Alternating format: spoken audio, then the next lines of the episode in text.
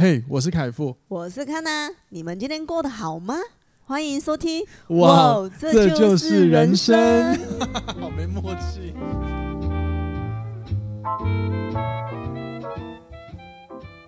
欢迎收听，哇，这就是人生，大家晚安，大家早安，我是凯富，我是康娜，欢迎回来今天的节目。今天呢，康娜非常厉害，就是，嗯，他录音前什么都不问，他也不用问我，他也不问我今天要录什么，他就决定直接来吧。就兵来将挡，好，水来土掩，非常好，非常厉害。一般一般我们两个都会先讨论一下啦，就也不是讨论，就是刚刚告诉一下，就我们要录什么，大概方向是什么，嗯、对啊，嗯、然后从什么观点切角切进来。不过今天就没有了，好不好？嗯、对。然后呢，不知道大家上周末过得好不好？如果有听上集的话，就知道我跟康娜跑去庆祝了一下，就是我们的结婚一周年，嗯、去庆祝我们有撑过去。好，那那我也不知道大家就是这个周末呢做了些什么事情。嗯，那希望大家周末都过得愉快。嗯，好，然后今天呢就要回来了工作岗位上。那今天礼拜一，我很幸运的今天的工作是零。好，有些原因就是反正我今天是放假日，蛮爽的，多放一天。可是呢，我还是发现我我不能一直放假，因为我还是有很多事要做，所以我就发现哇，自由工作者真的有的时候就是你是没假日的。要靠自制力。对你，呃，对，就是首先第一个，你没假日嘛，就是你无时无刻都是有事要做，因为你是自我安排时间。然后第二个就是自制力，因为有时候真的很懒，就是你知道吗？就主导权在你身上的时候，你就是自我控管要很好的的一个一个一个时刻。那跟那个买健身房会籍一样，我永以前我买的时候，我都永远跟他讲说，嗯，我明天有空再去好了。然后等到明天的时候呢，就说嗯，好，今天又不想要出门，在明天有有点像那个，对对就是那种，就是如果说你现在做这件事情，你的你的自由度是极高，是你只可以完全主导的，哇，那很常很常会发生这种事情，你知道吗？嗯、我不，哎，我以前有没有聊过自由工作者之类的相关的议题？我大部分都点一下点一下而已，对不对？嗯，还是我以前我个人有啊？我记得就算有的话，我好像也是，哎，我就好像有聊过了，想起来了，嗯、只是只是我觉得这份工作有。还是有蛮多值得可以聊的地方了，未来再来规划一下。那讲那时候好像是聊自由工作者，其实不是想象中那么自由工作没那么自由啦。但是它到底好不好呢？是不是一个好的工作呢？其实我觉得好，是很好的。对我来说，至少我这是主观，以我自己个人的切角来看，我自己是蛮喜欢这份工作的。对我来讲不好。真的好，因为我的自制力没那么强，好，我就是很废，就是你会觉得一直拖，一直拖，一直拖那种。那你怎么知道你？你怎么知道对你来说不好？因为我觉得我的工作形态对我来讲，如果太自由的话，我就会把它压到最后一刻，逼不得已火烧屁股的时候我才会做，我就不会规划好某段时间要做什么，做什么，做什么。就是你感觉出来你很理解自己在这方面的个性嘛？嗯，OK。是啊，这个就是我觉得，如果你认识了自己，对你自己很了解的话，你就可以有这一方面的一个选择，就是你很知道你要选择什么。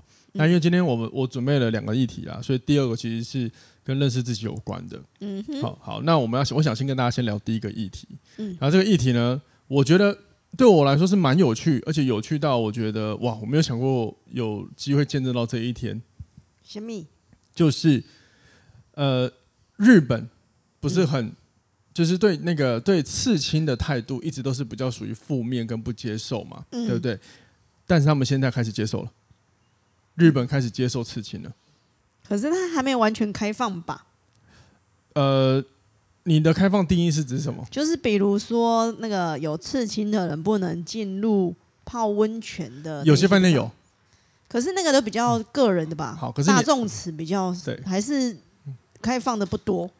对，可是主要就是因为为什么现在日本呢开始可以呃开放，就是大家就是观念的开放了啦，就是开始录用很多，比如说身上有刺青的人，然后他这个原因并不是因为什么什么审美观的改变，嗯，它的最主要来自于是因为日本现在有非常多的呃职缺是招不到人的。也就是他们面对到很多年轻人都有刺青，然后他们又一直有像这样子的规范在的话，他们是应征不到人的。因为因为以前是有刺青，基本上很多工作是不录用嘛。因为他们的既定印象就觉得有刺青就是呃坏的小孩或者是坏的人。这件事情，或者是黑社会，我想到了。这件事情，这个是后半段，嗯，还有更早。就是要你要再追溯的话，因为我稍微去看了一下，我就很好奇，到底为什么日本人这么的排斥刺青？嗯、然后，因为我现在刚刚讲的那个日本开始开放的这个新闻是二零二三年的，我就在想，那此前到底有多久了的时间？嗯、他们是对这个刺青文化是非非常的态度，就是保持比较负面的。你知道，我要看一下去，他可以追溯到奈良时期耶。嗯，很很日本历史的、欸。嗯、然后呢，我这边简单讲，因为我其实没有读很深，我只是稍微看了一下一些资讯，然后一些故事的大大呃大纲大略。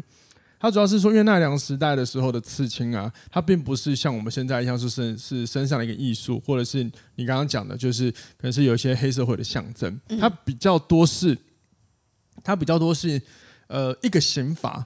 嗯，用在用在犯人身上叫做墨刑，就是说你在你身上用了一个这个刺青纹身，人家就知道你犯什么罪。那有一些可能有分呃罪的阶级来分，也来分吧，因为有些人是可能是刺在身体可以遮，但有些人刺脸上。嗯哼哼。对，然后到后来呢，因为黑社会电影跟黑社会的一些崛起，所以大部分日本就觉得你有刺青就会跟所谓的黑社会画上等号。嗯，所以观感不佳。嗯。因此开始就是日本人很多，比如说像是观光业者一些，比如说温泉啊，就是你有露刺青，他就会把你隔绝出去。嗯，或者是你在应征的时候，应征的时候呢，你只要有刺青，基本上他也不太会用你。嗯哼，要么不然用你的话，你就一直遮遮掩掩的。嗯，对。那其实像环球影城，他们也有这样的规定。嗯哼，那现在的话，基本上他们还是同一员工，就是在不会让。呃，顾呃游园的游客看到刺青情况之下，你是可以刺青的。其实他同意可以刺青的，因为这个我我自己在想了，就是如果你还是不同意刺青的话，那很多人工作是选择很少？所以我们要开放刺青之外，就是开放有刺青的人可以来工作之外，我们他们也要开放，就是允呃刺青这件事情是被允许的，因为有些人一定会想要去刺青。嗯，对，这是两个完全要考虑到的，不是只考虑已经有刺青的人在身上的。嗯哼，对，那我觉得我觉得很有趣。我觉得这个跟台湾的现象很像哎、欸。我想那个几年前啊，我第一次刺青是十好二十岁吧。嗯哼，对，二十岁那时候台那个社会上刺青的人真的很少，对，对很少，少到我想说哦，我们身上有刺青的人会觉得你就是异类。然后到这一这几年，这两三年，我发现，呃，出去外面一看，几乎每个身上都会看到大大小小的。对啊，对啊，然后就会觉得哦，台台湾的那个进步程度，我觉得也很快速，不会到像以前这么的保守。对对。然后，可是我，假如有人问我刺青的事情的话，我都会建议说，我刺在比较不显眼的地方，因为也是要顾虑到。未来找工作，因为某些台湾还好吧？有什么工作？有些公司不会。台湾还好吧？嗯，大公司还是不希望你有这么显肉的刺青。这我就不知道。然后再来第二点，不要吃在那么显眼的地方，就是自己看久了会腻。嗯哼。你每天很那么，例如手上你一直看一直看，你会觉得很腻的时候，你会想要去再多加点东西啊，改一点东西。对对。你老板知道你全程都吃鸡吗？不知道。真的？这些还不知道？不知道。真的？嗯。哇，那你不是每次去公司包的跟什么一样哦？嗯，那可是手上看到一点点呢。手上的应该是他选择忽略不看吧？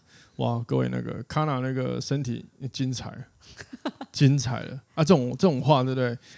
不会只有我看到，不是只有我的，不是只有我的福利啊！因为他在认识我之前就吃了一堆，嗯、对，就是很屌，就是他身上是超多刺青的，所以我今天才选这个话题。嗯，对，我是先听别的 podcast 介绍啊，全球串联早安新闻就聊到。然后呢，我就开始去找这个文这个内容，我就很好奇，就哇，因为真的很屌，日本竟然会开放，我没有想过这件事情，很屌啊。嗯，对啊。然后呢，他们有一个统计，就是统计统计，就是如果说是日本的有一个网人力网站，他们在关键字搜寻征才的时候，其实他们有出现的就是接受金发征这一些仪容不拘的字眼出现，也等于说大家在征才的时候呢。这这些这些的占比率是被拉高了，换言之就是大那个日本企业在增财的那个范围有变，逐渐越来越大，接受度变广。可是我因为我因为我觉得很有趣的是，这个开放真的并不是因为哦他们想开了，而是因为魔法都这个社会的运作出问题了。嗯，对，出出问题了，就这很有趣，因为供需一定是要平衡，或者是有些问题一定要平衡嘛。好比如说，像如果大家有在关注国际的一些经济，就知道美国一直。呃，从去年到今年一直在升息嘛，嗯、那升息看起来是不是经济不好？其实某方面换个角度不是这样看，他们要一直他们要一直升息，代表前阵子大家的花费都很很可以一直花，花到一个量开始失衡的时候，要用点通膨压制大家的过度的一个消费量，嗯哼，对嘛？然后这件事就让我想到，全世界一定很多人开始跑出去干嘛干嘛干嘛的，嗯、对，反正就是你会发现任何事情要平衡，嗯、啊，如果说你你现在大家经济现在经济很差的话，就一直降息，要让大家要刺激买率购买那个消费率要上来，所以你看日本的整个。整个这个呃，那个叫什么职职场的能力缺工这个问题开始在失衡，所以他必须要这样子扩开嘛。而且呃，而且也有非常多的地方，就是就是我是看一个文章写，就是蛮多地方的话，他们也可以接受员工刺青。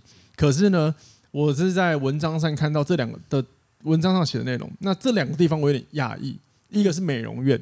因为就台湾来说，台湾其实现在有非非常多的独立的沙龙是非常比较偏欧美系的，嗯、所以因为它而且设计师非常有个性的，嗯、所以刺青对他们相对来说，某方面也是一个他们的一个，你要说是他们的整体造型，你就就是你一看就知道这是产业的人，嗯嗯，对啊，其实还有一个是还有一个是健身房，也就是说现在还允许他们可以刺青，但原本之前是不行的，嗯哼，因为我觉得蛮惊讶的，哦，酷，嗯，对啊，就很有趣哦，然后呢？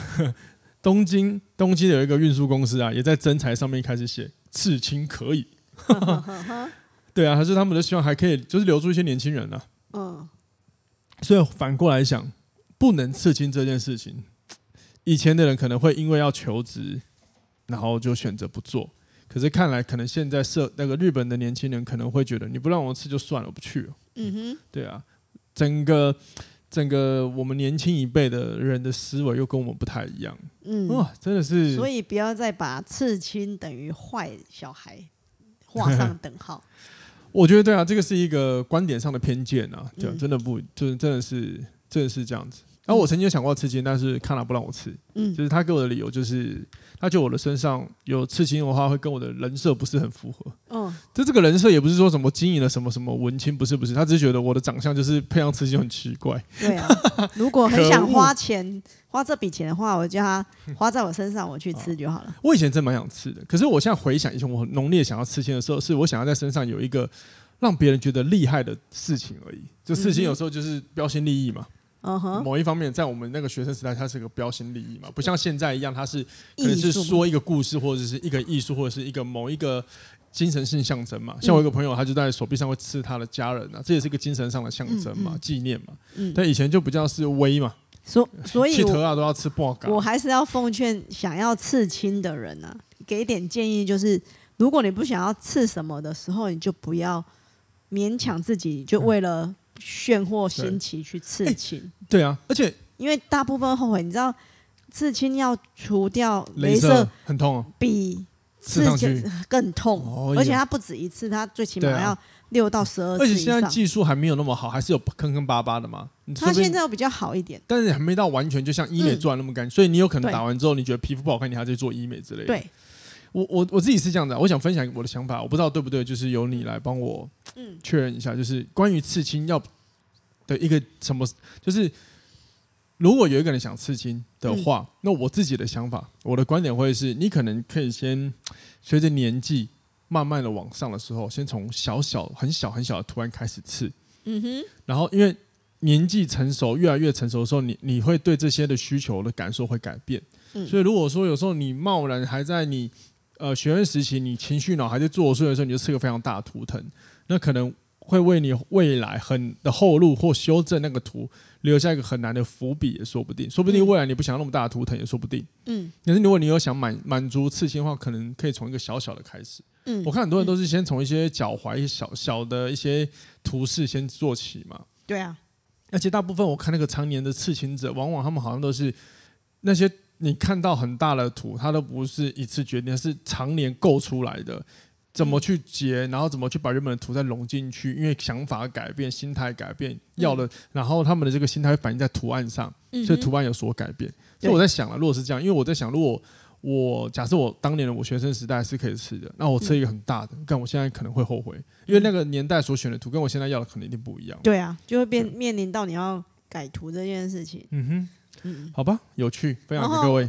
要刺青之前，请做功课。哦，对啊，对啊。我觉得做功课是很重要一件事情，风格啊，对，每个刺青是有每个刺青师的风格，嗯、所以你好好的去找一下、嗯、研究一下，你是喜欢哪种风格。有些人有些人比较喜欢刺 local，像什么神明系列的，就要、嗯、对啊。所以你如果你找那个呃神明系呃专门刺本土或神明系列的刺青师，你跟他说你要刺一些欧美的。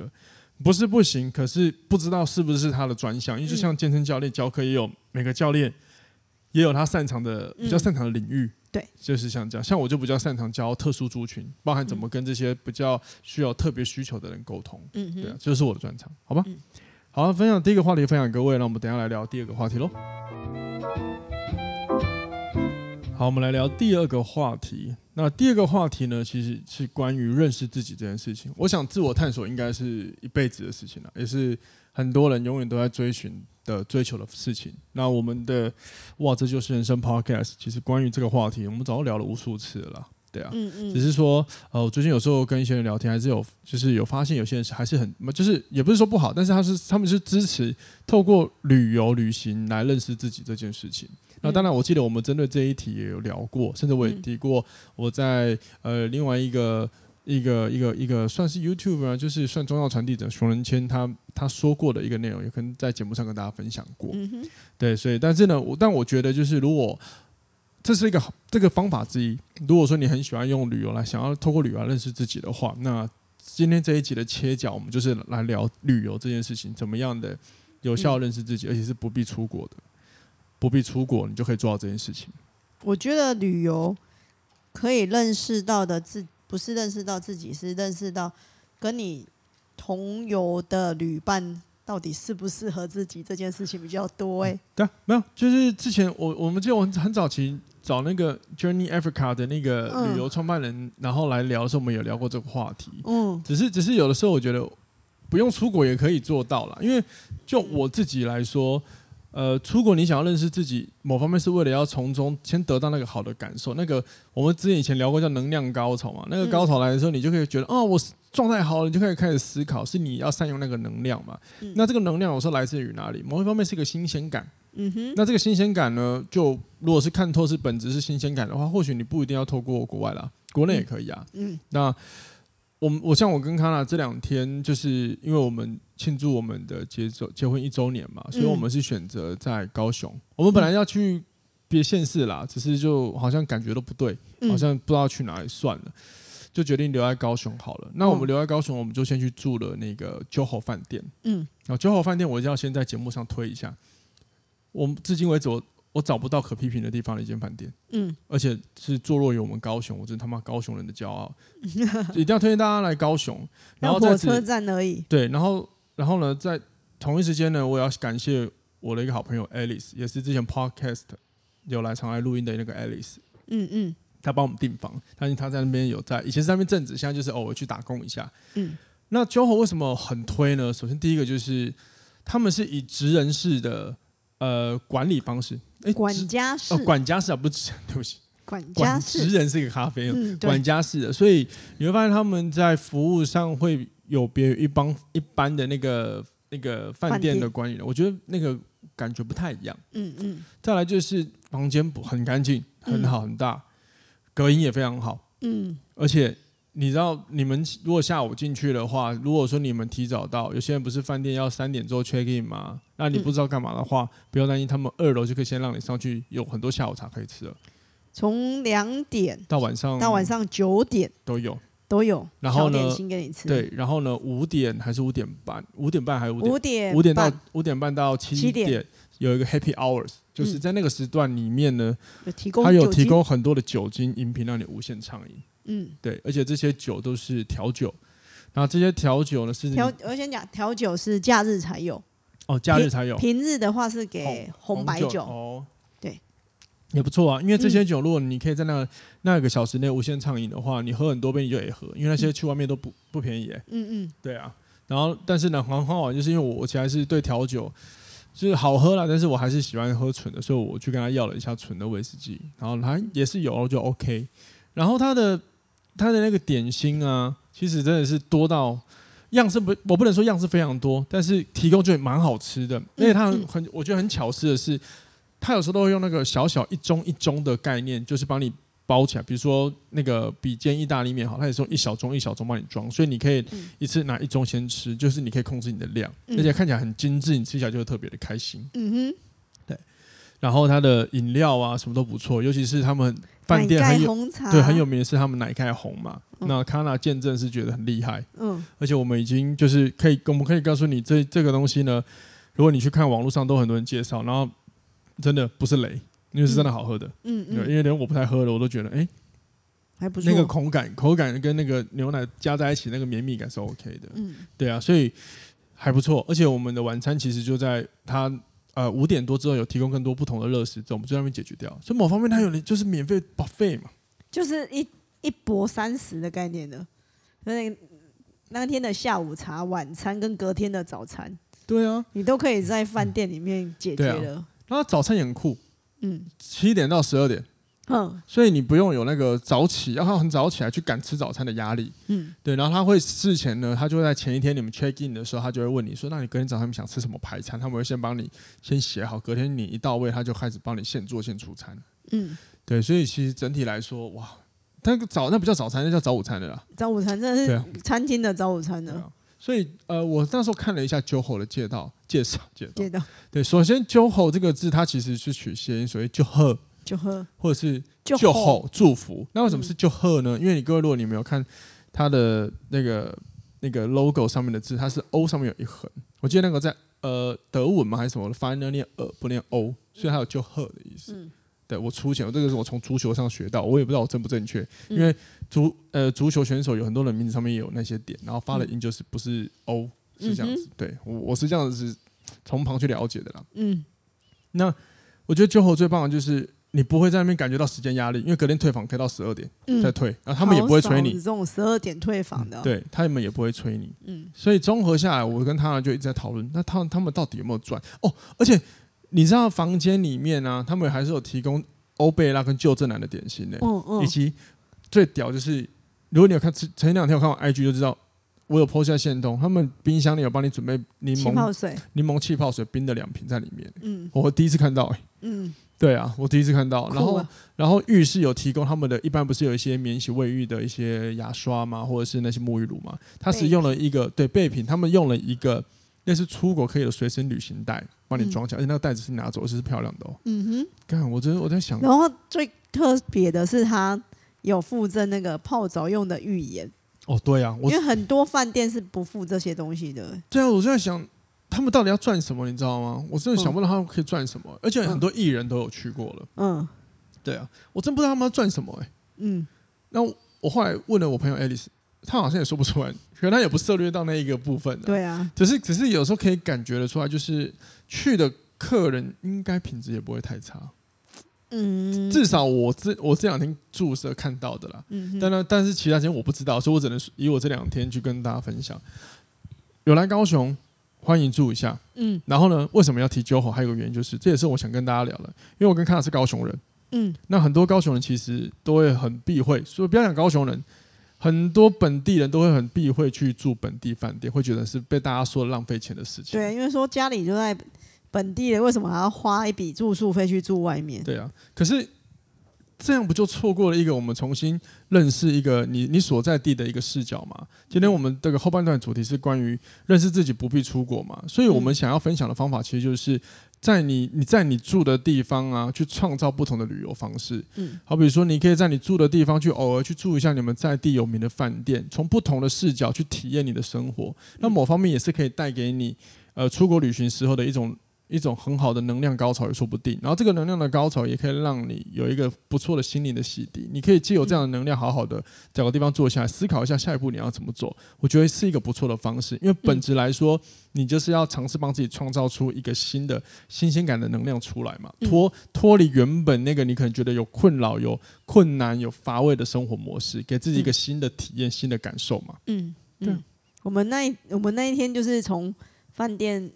出来之后就把自己当做观光客，我们就是全程是走，我们就是大全大众交通工具跟走路而已。对。对，然后就是当观光客，我觉得新鲜感很好。对啊，你说我们像我们有做了一个蛮有趣的一个一个游戏，我跟卡拉就是我们有、嗯、我们就去巨蛋，然后那那我这个游戏我觉得提分享给大家，说不定你们大家都知道，因为这也不是这也不是我们发明的，就是我们那天想说，我们就在巨蛋，然后找个地方，我们就我们就约定那个地方，然后多久之后呢？